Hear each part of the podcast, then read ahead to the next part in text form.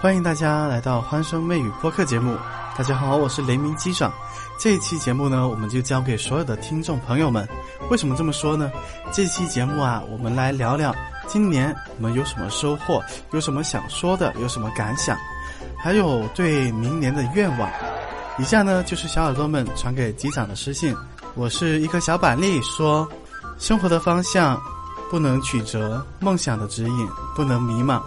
岁月的流逝不能阻挡，未来的天空不缺希望。二零二二年的经历，总结新生的力量，迎接二零二三年的光芒。愿成功伴我飞扬，好有文采哦！这个小板栗。下面这位听众喵喵喵喵喵的小耳朵呢，他说：“将来年未尽的事业继续加油，未了的追求继续增力。”没有完成的理想呢，还要继续的努力；没有找到的爱情，还得继续努力。希望在二零二三年的我，要加倍的继续坚持努力。祝我吉祥快乐，祝听到的小耳朵们更加的吉祥快乐和甜蜜顺利惬意无比。在这里呢，机长也祝福你，在新的一年里，在二零二三年里，事业爱情双丰收。希望你能够完成自己的心愿，要记得回家过年哦。听友绿水青山说，不知不觉又到年底了，年复一年，真的没有意思。我现在的每一天都过得极有规律，在什么时间，在什么地点做什么事情。希望自律能够让我强大，也希望欢声妹语播客节目越做越好，也希望妹生小姐姐早日康复。机长感谢这位听友对花生媚语的支持和祝福。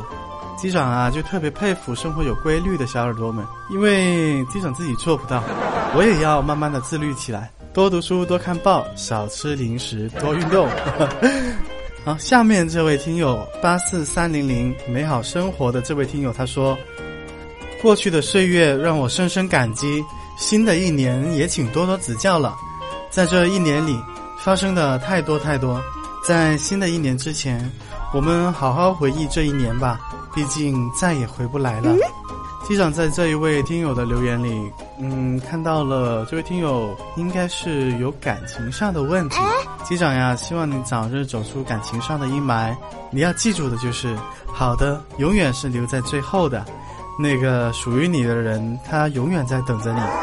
以上呢就是前段时间小耳朵们在评论下写下的年度总结，还有对未来一年的一些期望、心愿和祝福。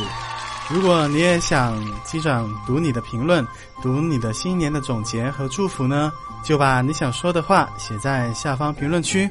下一期节目出现的可能就是你喽。愉快的时间总是过得特别快，和妹生相约下期节目见。记得评论、订阅、加关注，更多热点趣闻带给大家。